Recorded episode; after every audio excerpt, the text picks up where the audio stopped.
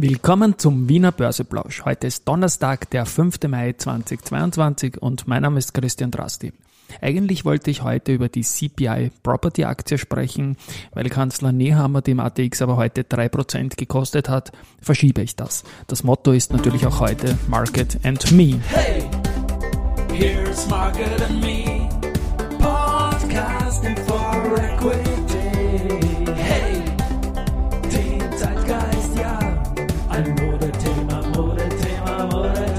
Ja, Modethema mit großen Fragezeichen. Die Mai-Folgen sind natürlich präsentiert von Wiener Berger und Palfinger und kommen gleich zu dem kleinen Schock, den es da heute an der Wiener Börse gegeben hat.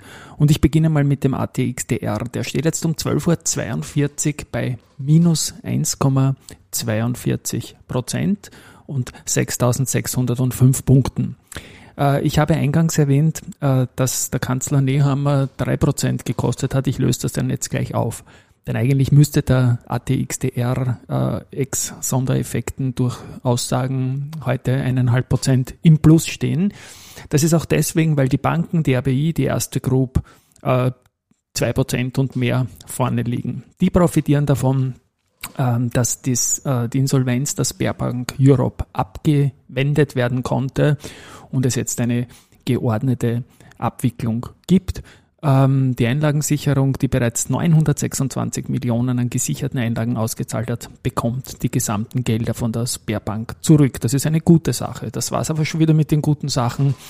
Ähm, jetzt zu den negativen Sachen. Wir haben heute den Verbund aktuell jetzt zu Mittag mit 12 Prozent im Minus, die EVN mit fast 6 Prozent im Minus und auch die OMV mit 3 Prozent im Minus. Und das kostet circa 3 Prozent im ATX. Grund ist, dass der Bundeskanzler in einem Interview mit der Tiroler Tageszeitung angekündigt hat, dass er Vorschläge für eine neue Reglementierung bei Firmen mit Staatsbeteiligung evaluiert. Ähm, und das Ziel muss einfach sein, dass man darauf schaut, wenn Unternehmen mit staatlicher Beteiligung große Gewinne erwirtschaften und die Eigentümer profitieren, und das sind die Steuerzahler, dass auch die Eigentümer profitieren und das sind die Steuerzahlerinnen und Steuerzahler. Denn ihnen gehört das Unternehmen. Und Zufallsgewinne bei Unternehmen mit staatlicher Beteiligung gehören auch dem Volk und nicht den Unternehmen alleine. Da braucht es ein neues Reglement. Und gemeint ist etwa der Verbund, der von den hohen Energiepreisen profitiert, als auch die EVN und so weiter und so fort. Und das staatliche Krisenmanagement sei durch die Privatisierung von Infrastrukturunternehmen deutlich schwieriger geworden, sagt der Herr Nehmhammer. Okay, ist okay, ist seine Meinung. Ich denke mir jetzt da ein paar Punkte. Ja, das ist ein eigentlich der höchstrangigste Eigentümervertreter irgendwie als Kanzler, ähm, denn er hat jetzt die Aktien auf Talfahrt geschickt und letztendlich muss er das jetzt fast machen, weil sonst hätte er das Unternehmen, das er selber als Beteiligung hält, ja quasi irgendwie geschädigt. Und mit, mit Aussagen aller Trump, wie man es kennt, oder auch Elon Musk und solche Sachen sind eigentlich nicht ähm, gewohnt, was den, was den österreichischen Markt betrifft. Und letztendlich, es gab ja auch Dividende, jetzt erst in dieser Woche eine fette Dividende auch für den Staat, aber es gibt halt auch andere Aktionäre und es ist halt kein 100% Unternehmen und es ist an der Börse. Und letztendlich denke ich mir, das ist halt so ein großer Punkt. Den Kursrutsch heute, der geht mal auf seine Kappe. Und es ist meiner Meinung nach auch dieser Punkt, den ich immer und immer und immer und immer wieder bringe mit der Rechtssicherheit, die hier in Europa und auch leider in Österreich viel, viel, viel äh, Bewertungsabschlag bringt und die heutige Sache wird sicherlich auch nicht äh, zu neuem Vertrauen beitragen. Ja. Und deswegen glaube ich, dass solche Aussagen halt dem gesamten Wiener Finanzplatz und Kapitalmarkt auch schaden. Ich bin jetzt nämlich wirklich gespannt, äh, wie das jetzt da in den, in den Dingen weitergeht, weil die, die internationalen Investoren, die Großanleger, die sind äh, natürlich jetzt da vorsichtig und haben die Aktie heute mal gegeben. Es wird jetzt auch ähm, sicherlich so sein, dass man, man sieht ja auch bei der EVN ist klar, die halten viele Verbundaktien, da ist das Land Niederösterreich auch dabei, aber auch sehr, sehr viele private. Ähm, die OMV hat es auch mit erwischt, äh, obwohl das gemäß dem internationalen Trend nicht wäre, weil man muss natürlich weiterdenken, wie schaut es aus mit anderen Unternehmen wie Staatsbeteiligung, die jetzt vielleicht aktuell nicht so betroffen sind, aber neben der OMV und dem Verbund fallen mir da auch noch eine Post oder eine Telekom ein. Also das darf jetzt nicht zur Belastung werden, wenn man hier im Hintergrund fährt gleich ein Einsatzwagen vorbei. Äh, darf nicht zur Belastung sein, den, den Staat als Beteiligung zu haben. Und es gibt international durchaus Beispiele, die nicht gut ausschauen, äh, wie es da, wie es da funktionieren kann. Ja. Wir haben jetzt auch, auch angefangen vor, vor zwei Tagen diese neue BBO, ich sage immer Barbecue Market Maker Ära zu sagen, ähm, mit den Umsätzen, wie das läuft. Und da waren es bis jetzt 248 Millionen Tagesumsatz. Das war per gestern der höchste Wert in dieser Woche. Und die erste Group hatte 49 Millionen Einzelumsatz. Wie gesagt, in dieser Woche neue Ära, die, die höchsten Umsätze. Und ich bin sicher, dass wir da morgen oder heute Abend, wenn wir die Tagesbilanz des heutigen Tags sehen, da ganz, ganz andere Sachen sehen werden als 248 gesamt und 49 bei einer Aktie. Man hat ja beim Verbund zunächst wieder auf einen ETF getippt, der eine Reallokation vielleicht gemacht hätte, aber das ist alles erfolgt und sowas passiert halt meistens zu Ultimos oder zu Verfallstagen und nicht an einem 5. Mai. Und es ist dann heute nach und nach ruchbar geworden, warum die Aktie so stark verliert bei solchen Sachen, dass man das als Eigentümer auch vorhat. Und man sieht ja, wie der Markt reagiert, höchst sensibel. Österreich ist geopolitisch sowieso äh, angeschlagen jetzt, weil viele Unternehmen ein hohes Exposure in der Krisenregion haben. Und jetzt kommt halt so eine Sache, braucht man nicht wirklich und, und ja, vielleicht gibt es eine, eine Klarstellung. Es Schaden ist schon angerichtet, aber vielleicht gibt es eine kleine Klarstellung oder eine Präzisierung halt, dass das tatsächlich so kommen soll. Man muss damit leben, man wird damit leben äh, müssen.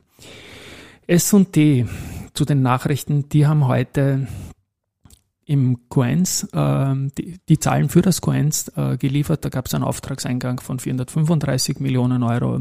Im Vorjahr waren es 404, also eine Steigerung. Ähm, man weist auch darauf hin, dass man mit den Töchtern in Russland, Ukraine, Weißrussland und Moldawien 6% der Umsätze macht, wird sich dort zurückziehen. Ähm, und wichtige russische Mitarbeiter arbeiten nun aus Serbien oder Slowenien. Weiters gibt man auch noch einen Ausblick, ähm, dass die IT-Service-Umsätze zeitnah durch IoT-Umsätze ersetzt werden. In, in Wahrheit ist es so, die Aktie ist lange, lange gestiegen jetzt, äh, hat heute äh, auf die Veröffentlichung vom Zahlenmaterial mal unverändert reagiert, was ja eigentlich auch ein gutes Zeichen ist. Sehr gut reagiert, nämlich mit plus sieben Prozent hat heute die Valneva, die haben die Zahlen fürs erste Quartal bekannt gegeben. Und da war schon drinnen ein Umsatz mit, ähm, mit dem VLA 2001, mit dem Covid-Impfstoff von 3,8 Millionen Euro. Und ja, die Gesamtumsätze fürs Gesamtjahr sollen ähm, in der Spanne wie projektiert bleiben, obwohl man natürlich noch auf die EU-Zulassung wartet. Und man bleibt dabei, der VLA 2001 als heterologe Auffrischungsimpfung wäre eine Sache, sollte die sollten die Genehmigungen dann, dann kommen natürlich. Einen Antrittsauftrag haben wir heute auch wieder. Und zwar von CAF Mira aus Spanien als zur Lieferung einer Rädervergütungslinie für den Standort in Spanien eben. Montana Aerospace konnte ebenfalls im ersten Quartal den Umsatz steigern und zwar um 43,6 Prozent. Auftragsbücher sind voll und die Produktionsstandorte seien operativ sehr, sehr gut aufgestellt. Zum Schluss noch, ähm, heute sind auch ein paar Kursverdoppelungen historisch gesehen im Kalender drinnen. Und zwar im Jahr 2006 am 5.5. endete oder wurde vollzogen die schnellste Kursverdoppelung in der Börsegeschichte von der Andritz. 179 Tage hat es gedauert, um von Kurs 938 auf 1898 zu kommen. Im Jahr 2009 hat es bei der Polytech nur 33 Tage gedauert, um von Kurs 1,31 auf Kurs 2,86 zu kommen. Und auch Datex Prime hat die schnellste Kursverdoppelung in der Börsegeschichte an einem 5.5. beendet. Das ist noch nicht so lange her. 413 Tage vom 18.03.2020 und einem Kurs von 8,42 Indexwert und 5.5.2021 stand der ATX Prime dann bei 1688,77 Punkten. Heute am Abend gibt's das Kapitalmarktkonzert äh, von Klaus de la Torre, Stefan Maxian, Hauptsache gesund. Kann sein, dass im Vorprogramm, im Intro unser Teamsong von diesem ähm, Podcast hier gespielt wird. Und ja, Market and Me, sehen wir mal rein. Ich glaube, ich werde es heute auslassen. Mir, mir macht diese Covid-Geschichte noch einfach zu viele Sorgen und wünsche auf jeden Fall eine tolle Veranstaltung. Und insgesamt hoffe ich, dass der Markt solche Einflüsse wie heute nicht mehr allzu oft hört und träumen wird mehr dürfen. Ciao und Baba, bis morgen.